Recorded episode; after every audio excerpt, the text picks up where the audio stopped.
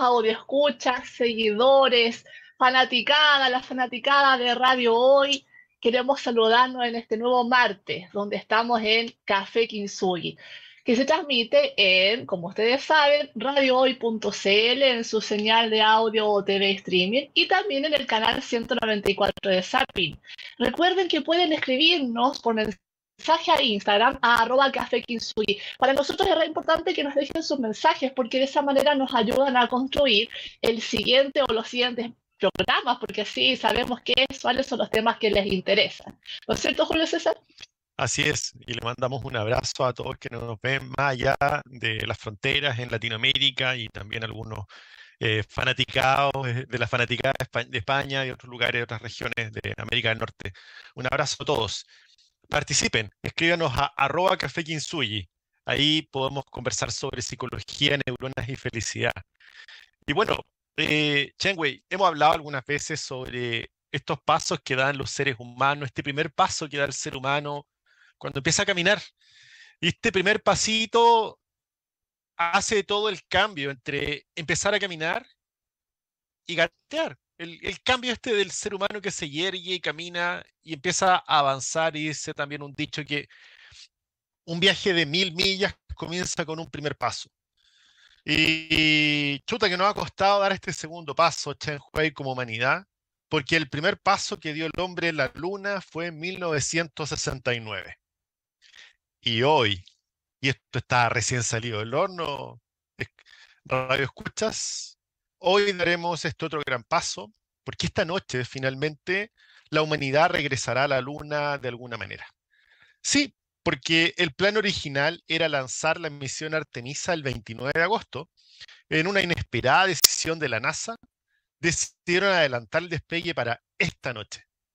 Sí, la misión Artemisa I de la NASA a la Luna con la cápsula Orión y su módulo de servicio europeo, porque aquí están todas las eh, agencias espaciales europeas, japonesa, mexicana, brasileña, canadiense trabajando en conjunto con la NASA, había recibido la autorización de lanzamiento a partir del 29 de agosto desde el Centro Espacial Kennedy en Florida. Emplazado en lo alto del nuevo megacohete lunar, el SLS, por sus siglas Space Launch System, Sistema de Lanzamiento Espacial de la NASA, Artemisa I será el primer paso, eso sí, aún sin tripulación, para sucesivas misiones con el objetivo final del regreso de astronautas a la superficie de la Luna y hacer posible una presencia humana a largo plazo durante las próximas décadas. Es decir, en este caso el viaje será para quedarse.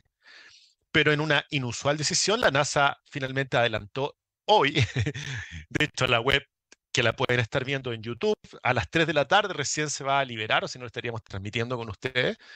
Eh, la NASA a partir de las 3 de la tarde va a empezar a mostrar todo lo, lo, lo, que está ocurriendo, digamos, la nave, el, el, lanzamiento y todo, y que ocurrirá a las 21 horas de Chile, para que quienes quieran estar ahí, fanáticos, puedan estar viéndolo en YouTube, en el canal oficial de la NASA.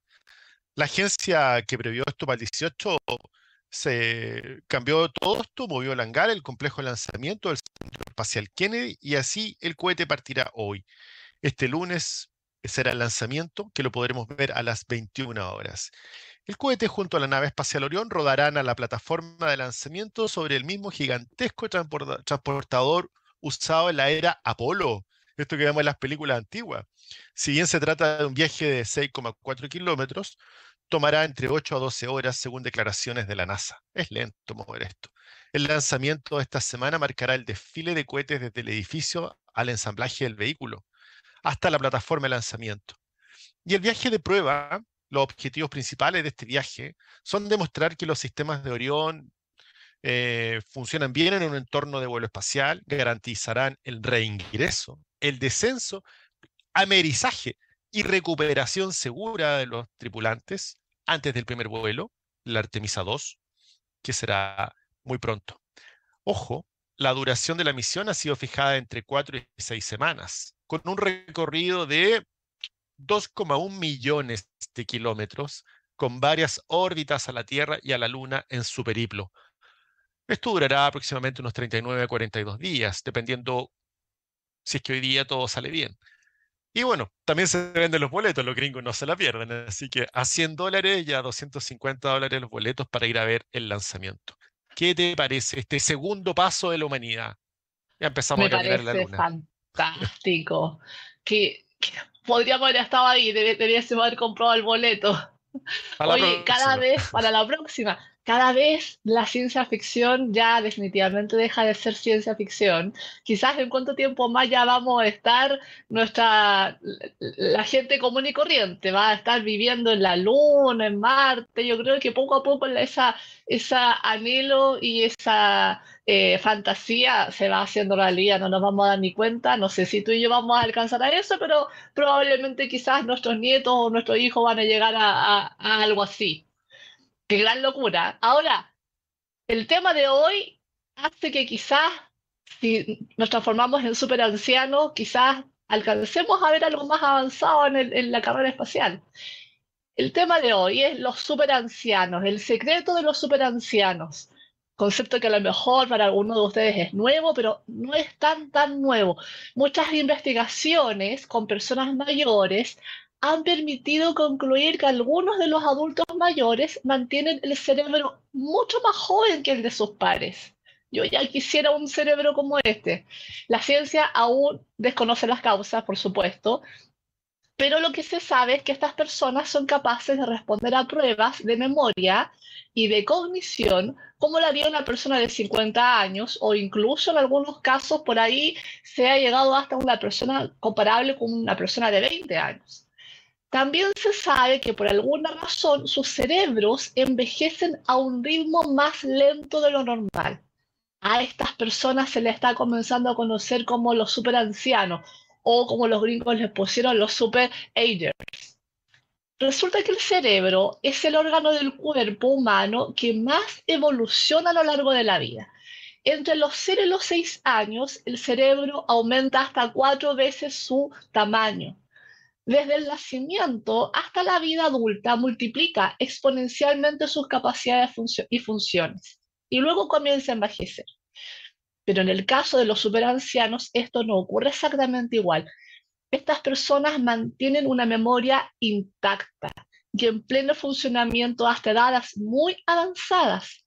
La comunidad científica está de cabeza tratando de comprender esto. ¿Por qué ocurre? ¿Cómo es que el cerebro de algunas personas se mantiene tan joven? Muchas interrogantes, Julio César. Bueno, estamos hablando de, los ciclos evolutivos y nos acompaña siempre la neurogénesis, que es toda la evolución desde que nacemos, ¿no es cierto? Desde que es concebida esta semilla de la vida, eh, empieza, a desarrollarse el cerebro y termina a desarrollarse alrededor de los 24 a 30 años y de ahí empezamos a decrecer, sería lo lógico. Por eso que estos superancianos nos tienen eh, fascinados, ¿no es cierto?, a todos porque nos plantean nuevas expectativas sobre el envejecimiento. Son muchos los factores que afectan para bien o mal el envejecimiento normal de un cerebro que depende, por cierto, de muchos factores. Por tal, no se puede establecer una edad definida para este tipo de procesos. Sí sabemos que a partir de los 40 años el cerebro comienza a encogerse a un ritmo del 5% por año. Con esta disminución del tamaño también se inicia una disminución en las memorias y en otras funciones cognitivas. A partir de los 70 años este proceso se pone más acelerado. Habitualmente a los 60 años se producen algunas modificaciones en este órgano. Por supuesto que también influye el estilo de vida. Sin embargo,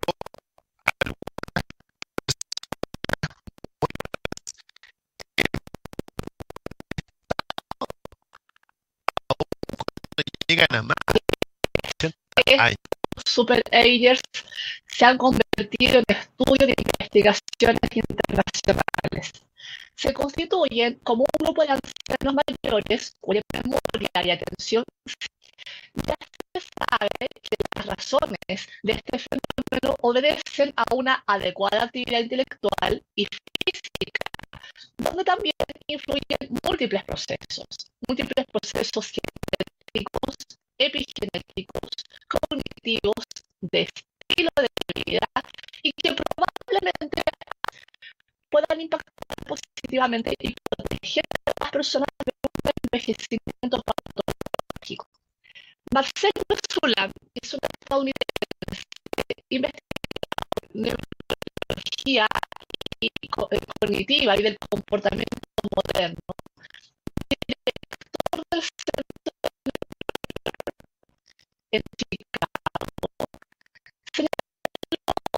el 2018 para el Mercurio respecto de sus investigaciones que en nuestro grupo de estudio dice encontramos que los individuos que presentan menor encogimiento cerebral producto de la edad,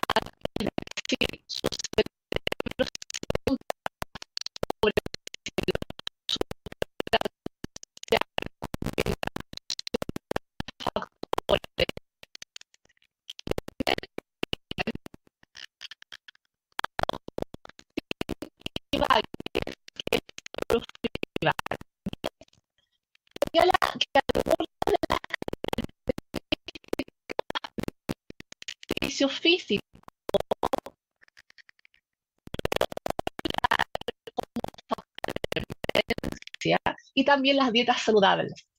Influyen, por supuesto, también los entrenamientos cognitivos, como ejercicios mentales, con lápiz y papel o computacionales. Estos retrasan el deterioro cognitivo en el envejecimiento y la demencia, especialmente en los aspectos de memoria y funciones ejecutivas. Y Valles también menciona a las poblaciones azules. ¿Lo habían escuchado? Bueno, como, poco de, como foco de estudio a nivel mundial son estas poblaciones azules. En estas zonas, las personas muestran en promedio niveles mayores de, longevidad saludable y se espera poder identificar los mecanismos que subyacen a la reserva cognitiva y preservación cerebral que evidencia los superancianos y estamos de regreso, pero saludemos a Instituto Kinsui, psicoterapeutas expertos en trauma psicológico y EMDR. MDR es una terapia psicológica de tercera generación basada en evidencia científica orientada al tratamiento psicológico del trauma. Haga sus reservas al WhatsApp más 569 3716 6362. El trauma se puede superar. Julio César. Sí, me, me, pillaste en la luna porque me estaba preguntando si Yoda será un superanciano. y si estos personajes bíblicos de Abraham, no, no sé, o estos otros que, que, vivieron como 800 años, los habrían sido unos superancianos o extraterrestres, no tengo idea. Veamos algunas características de los superancianos. sí. Sí, es interesante que también eh, los superancianos también protagonicen un poco también la imaginería y la literatura, y por algo están, o sea, eso es lo interesante. Recordemos que también la palabra Senado, del Senado, ¿no es cierto?, de la, de la Cámara de los senadores, no sé, Senado tenía que ver en Grecia con los que eran los mayores, tenían que tener más de 60 años. O sea, una serie de, de características que de alguna manera hoy día nos hemos ido olvidando. Veamos un poco de los superancianos que están dando la pelea aquí. Algunas de las características que ya son posibles de identificar de estos superancianos es que mantienen un grosor de la corteza cerebral, la capa externa del cerebro encargada de procesar la información a lo largo de los años es mayor que el resto de las personas. Es normal que el cerebro disminuya un 20% de volumen durante el envejecimiento, pero el cerebro de los superancianos no evidencia una pérdida tan marcada como la generalidad de las personas. La razón de esto no se conoce. Se cree que tal vez tengan cerebros más grandes o que son más resistentes a la disminución del tamaño cerebral a lo largo del tiempo. Pucha, qué bueno, porque yo soy cabezón. Puede ser que sea un poquito super, super age. También hay factores genéticos. Al parecer, estas personas tienen ciertas características relacionadas con proteínas específicas que podrían hacerles más resistentes al envejecimiento cerebral. Claro, acá hay factores que ya son genéticos. Y también personalidad. Desde el ámbito de lo psicológico se han identificado rasgos comunes en los superancianos. Mira qué interesante esto, Chanhuay. Presentan un adecuado manejo del estrés y tienen menor propensión a estados emocionales como la depresión, la ansiedad y la hostilidad. Es decir, se podría decir que no son mecha corta. Se mantienen más activos intelectual y laboralmente. Mira, siempre están ahí leyendo, son busquillas, ¿no es cierto? Presentan mayor asertividad, pensamientos positivos, son empáticos, muestran mayor sencillez, altruismo y cuidan su calidad de vida. Yo creo que yo es un super Y resiliencia, finalmente resiliencia, otra característica común a los super o superancianos. Sí, porque destaca la doctora estadounidense Earl Rogalski que la mayoría de los superancianos incluidos en su estudio presentaron historias de vida muy duras, las que aprendieron a afrontar adoptando una forma distinta de ver las situaciones difíciles a diferencia del resto de las personas, lo que les permitió salir adelante, sobreponerse y aprender. Y esto es súper interesante, ¿ah? porque eh, aquí estamos hablando de no es que tengan la vida fácil o que vivan así echados para atrás, en la hamaca, no. Acá hablamos de otras características que, por cierto, que deben estar ahí los colegas investigadores pensando en estas capacidades, Chanhuey. Claro, me, estabas haciendo acordar de, de, una historia que leí de un hombre que se llama Jorge Antonio, que nació en Panamá eh, y logró convertirse a sus 78 años en médico. Estudió medicina, estudió entre Panamá y se recibió en Argentina.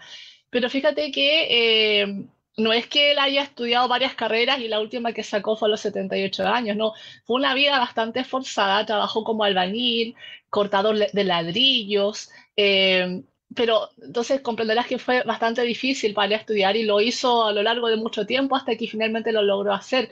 Me, me, me hiciste acordar de esta persona por lo que estabas justamente mencionando, por la capacidad de resiliencia, por la capacidad de la personalidad, de cómo afrontar el estrés, de cómo seguir adelante. Fíjate que ahí teníamos un ejemplo. Bueno, una de las preguntas que se cuestionan también los científicos, y yo creo que todos, es si podemos ralentizar este envejecimiento, ¿no? Cristian González eh, de la Universidad de Chile, junto con María Paulina Correa, porque es una profesora asociada del INTA, hablan mucho al respecto y lo relacionan con la epigenética. La epigenética es un campo emergente de la ciencia que estudia los cambios hereditarios causados por la activación y desactivación de los genes que no implican modificaciones en la secuencia del ADN. Gracias a la epigenética, nuestro cuerpo puede cambiar la expresión genética a lo largo de la vida. Uno de los grandes hallazgos de los relojes epigenéticos tiene que ver con la posibilidad de reajustar el epigenoma, a diferencia de las mutaciones, las metilaciones son cambios potencialmente reversibles.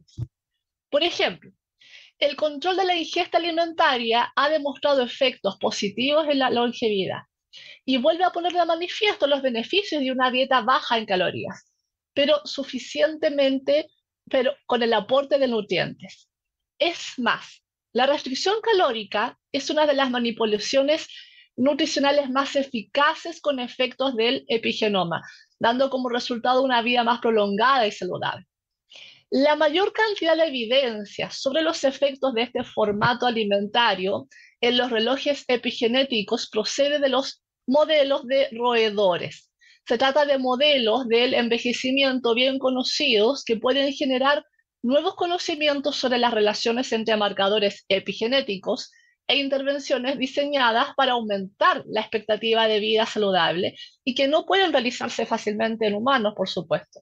Seis investigaciones han usado reloj epigenético en roedores y en cinco los animales intervenidos eran más jóvenes respecto de su edad epigenética que los animales no intervenidos.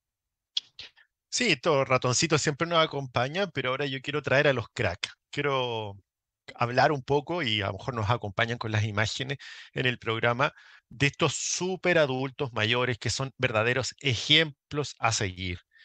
Y, en diferentes áreas del conocimiento o del deporte. Por ejemplo, el caso de Irene Overa. Irene Overa tiene 88 años y es una gran atleta estadounidense y es la mujer más rápida del mundo, la mujer más rápida del mundo para su edad. Posee varios récords mundiales en atletismo desde hace cuatro décadas, por favor. Ella tiene un equilibrio físico, e-, ella tiene un equilibrio y un físico envidiable y hace que su edad parezca irrelevante. Su filosofía es sencilla. Si te abandonas, nunca ganas y los ganadores jamás se rinden. Y yo soy una de ellas. que te quede claro. Serlo implica tener agallas, determinación y un esfuerzo incansable. Ahí tenemos a la Irene Overa, crack de cracks. Ah, mírenla, por favor.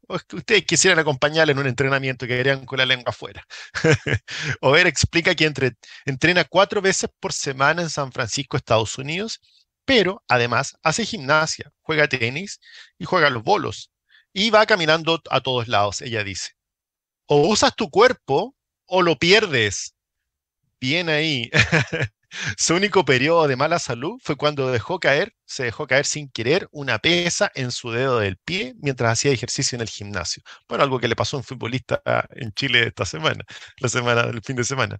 Al igual que todos los superancianos, Irene conserva algo magnífico, su actitud, nuevamente hablamos de resiliencia, de actitud, de mentalización, su actitud positiva, sus horizontes no se han reducido a medida que va envejeciendo. Ella está socialmente conectada, es voluntaria en su comunidad local y tiene multitud de relaciones con gente que también practica deporte. Y dice, hacerse mayor es también ejercitar la mente y el cuerpo. Chanjue. Sí, bueno, en Chile también tenemos superancianos uno de ellos que hace pocos meses atrás salió en televisión es Tito Serene, yo creo que lo recordarán. Chileno, tiene 97 años, juega tenis desde los 18 y nos representó en abril pasado en el Mundial Senior de Tenis en Florida, Estados Unidos. Lo que dice su hijo es muy bonito. Él, él, él habló a las últimas noticias y dice, nos entusiasma y alegra. Tito aplaudió, Tito se llama nuestro super anciano, Tito aplaudió durante muchos años lo hecho por Fernando González y Nicolás Mazú. Nosotros nos sentimos orgullosos por su energía y actitud, pero en general hacia la vida. En general, la actitud hacia la vida es lo que más admira su entorno. Nos llama la atención su energía, parece un joven de 20 años, no alguien de 97 actitud, energía, es muy activo, juega doble junto a su gran amigo Kilo Lassen, al menos dos veces por semana. Hace bastante ejercicio para su edad y también es muy cuidadoso con su alimentación. Ojo ahí. Él está dando todas las pautas de lo que hemos venido conversando. Es activo, tiene una mentalidad resiliente, es constante y se cuida de lo que come. Bueno, vamos a seguir hablando de estos super mega ancianos eh, a la vuelta de esta tanda comercial en el Café Kinsuyi. Nos vemos.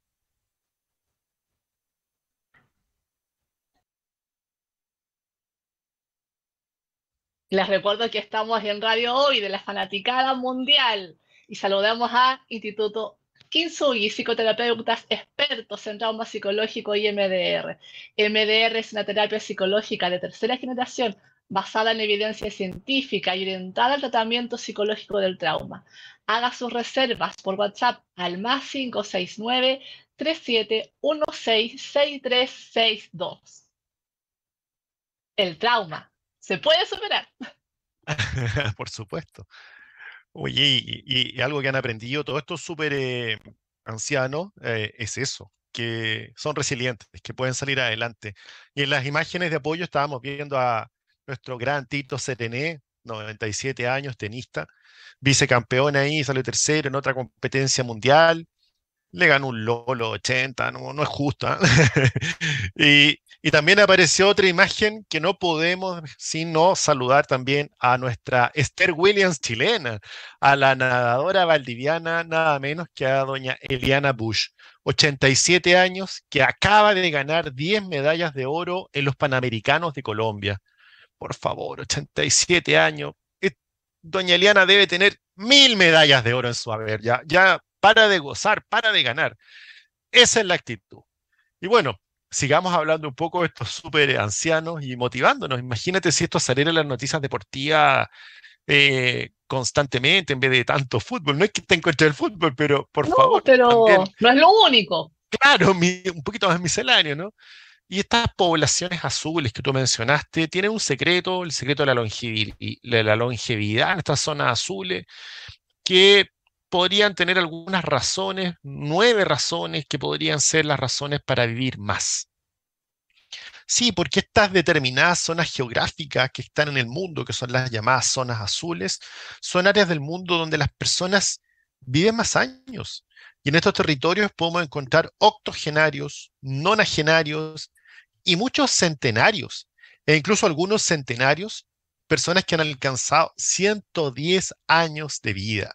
Muchos de ellos, su hija tiene 100, su hija tiene 90 y su mamá tiene 105 y siguen viviendo ahí, ciento no sé cuánto.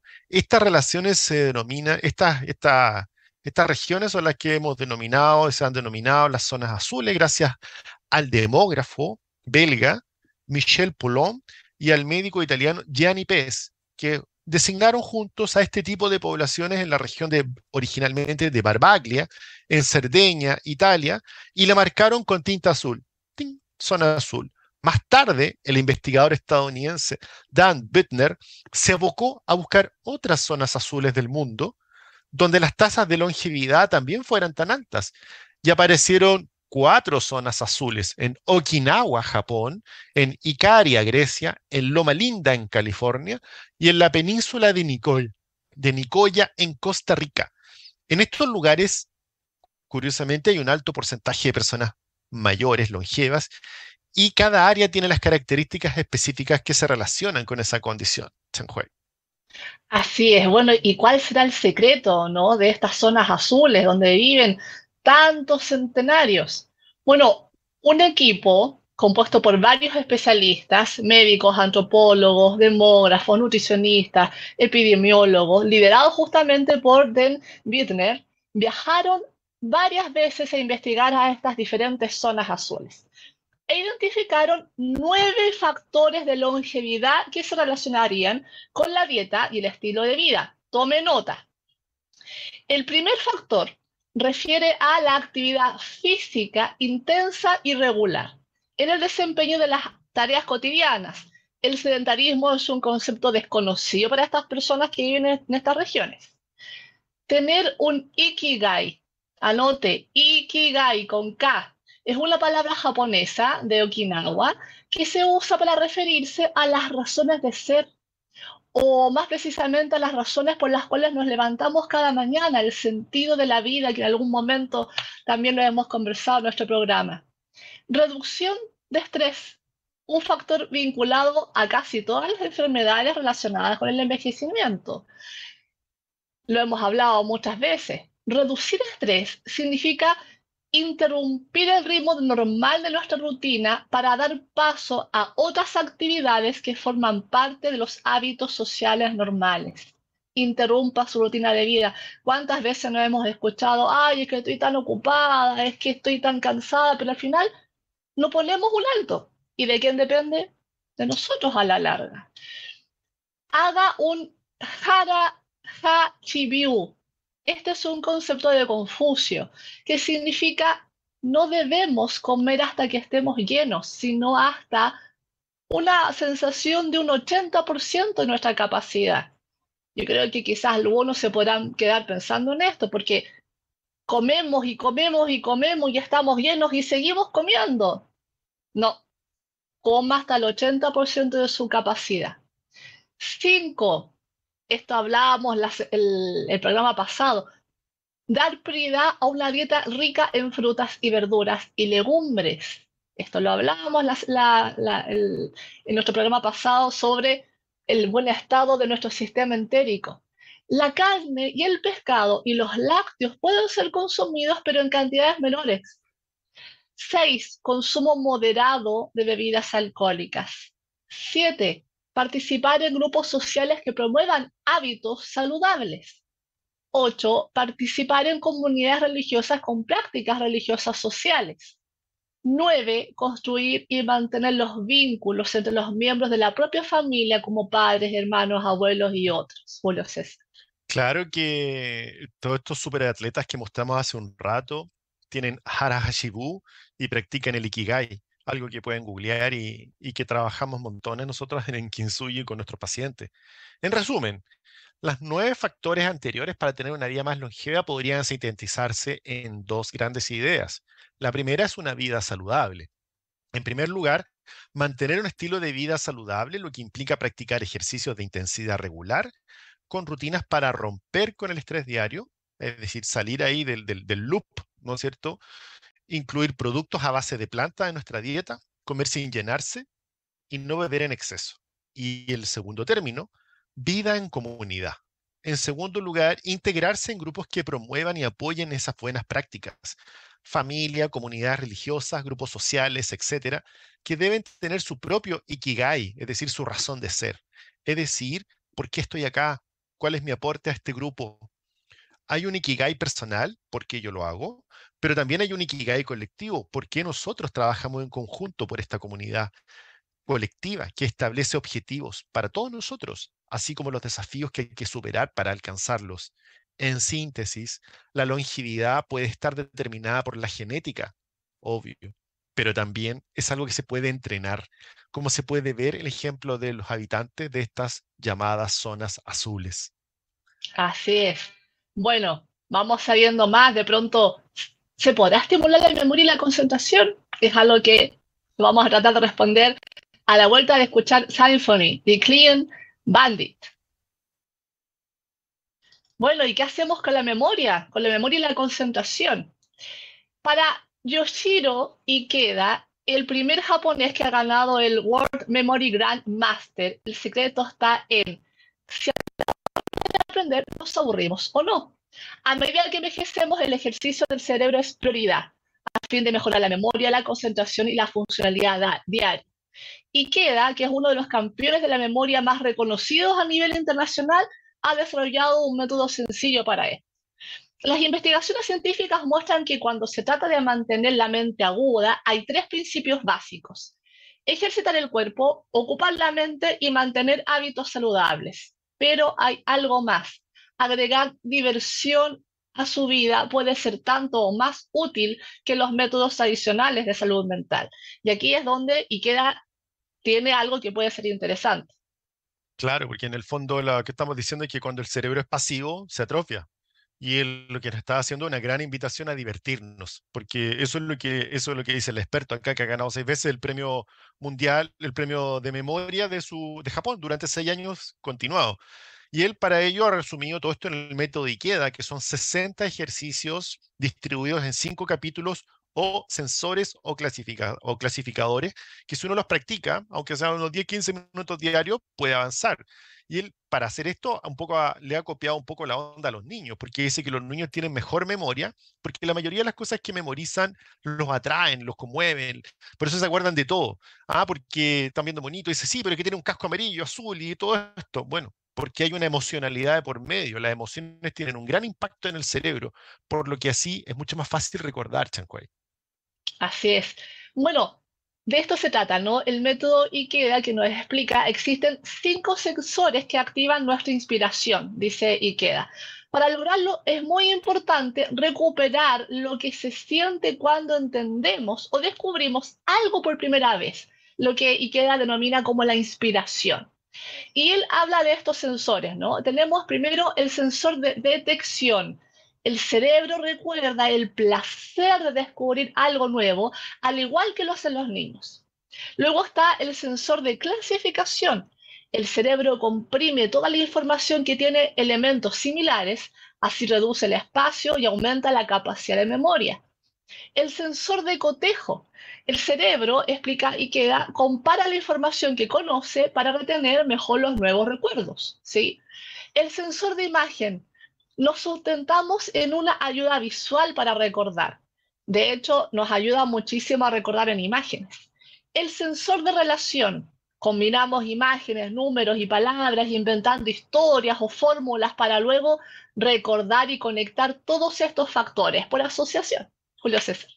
Claro, estamos hablando de las siglas, estamos hablando de los códigos, ¿no es cierto? Uno no se puede acordar de un número enorme, pero si lo memoriza en parte, lo clasifica, la sigla te tiene un sentido. Para mí, por ejemplo, hoy día la NASA, Agencia Espacial Nacional, de, qué sé yo, del espacio, pero para mí estoy pensando en, en al tiro en, eso, ¿te fijas? Entonces, de alguna manera es jugar con la mente, es pasarlo bien con la mente, es clasificar, es cotejar, es buscar imágenes que me asocian, estoy viendo el cohete en, en este momento en mi mente, cuando digo NASA, etc.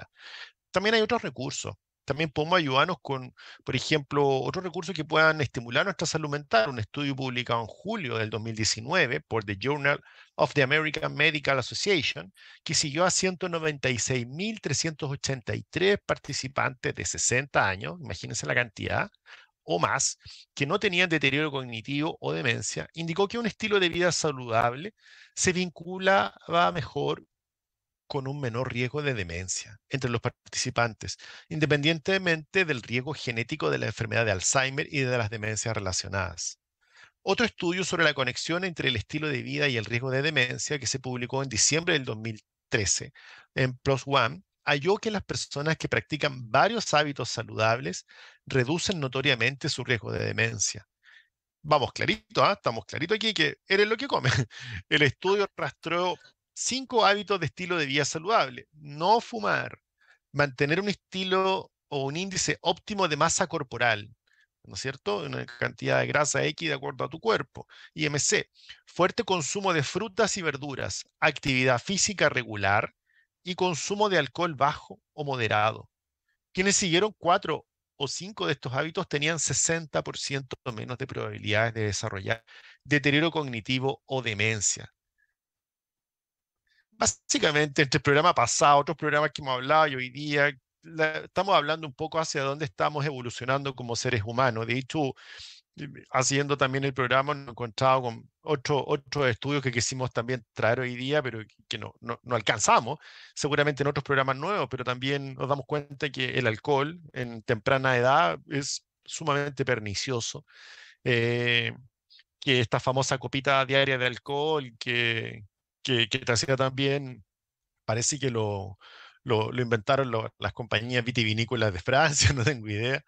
En realidad, eh, un estilo de vida saludable y regular, tener un sentido de vida, esto que hemos hablado del Ikigai, esto que hemos hablado del Ibishibahun, y en el fondo, no, nosotros en Chile eh, tenemos esta cultura del que de pochito, y el que de pochito debiera quedar out. En el fondo debiéramos pensar en el 80%, es que mm, quede bien, quede bien, quede bien. Quede bien es como casi mirando para la carnicería, pero quede bien. Y ese quede bien es el que te mantiene saludable. También acá hay otros hábitos que, también van por ese lado de, del ayuno intermitente, otro tipo de cosas que podemos hablar en el futuro. Pero en el fondo hablamos de estilos de vida, estilos de vida que nos van cambiando y que en diferentes patologías de salud mental hemos visto que ciertos abordajes que tienen que ver con estilo de vida, con alimentación sana, con saber lo que comemos, con comer productos más sanos y saludables, van mejorando a la larga a este ser humano, súper ser humano, súper anciano en este caso, que, admiramos y en el cual queremos llegar, de alguna manera, no, no necesariamente uno, pero sí como especie, porque de alguna manera vivir más años, pero también mejores años es la idea, Hui. Bueno, yo me quiero quedar con lo que hablábamos respecto al manejo del estrés. No solamente es eh, aprender a afrontarlo, sino que también parte de una decisión de cuánto estrés yo quiero en mi vida, de cuándo voy a poner un alto, parte de la decisión de cuánto voy a colocar también de equilibrio en mi vida tal, como se, estaba hablando eh, este eh, experto en memoria, él nos decía de alguna manera, también hay que colocar equilibrio en términos de la diversión. ¿Sí? Tenemos que tener vida saludable, tenemos que tener buenos hábitos de, físicos, buenos hábitos cognitivos, pero hay que equilibrar con diversión, con vínculos saludables. Eh, tenemos que comer cosas ricas, pero no llenar el estómago de cosas ricas y tenemos que comer como, como justamente es la dieta japonesa, un poquito de todo, coma de todo, pero no grandes cantidades, coma un poquito de todo. Acá la pregunta que, que nosotros queremos dejarles aquí dando vuelta es, ¿qué estilo de vida tienen hoy? ¿Les agrada su estilo de vida? ¿Pueden hacer cambios? ¿Y hacia qué super ancianos quieren ser? Ojo que no se trata de que seamos super ancianos y batamos récords mundiales, y tampoco se trata de eso pero se trata de que lleguemos a lo mejor posible a una calidad de vida con todas nuestras facultades mentales lo mayor disponible que se pueda. Bueno, ya estamos terminando nuestro programa. Esperamos que les haya sido útil, que los deje reflexionando, que lo conversen ahí con sus seres queridos. Y hasta el próximo martes, acá en Café Kinsugi por Radio Hoy. Muchas gracias. Nos vemos otro martes, que estén bien.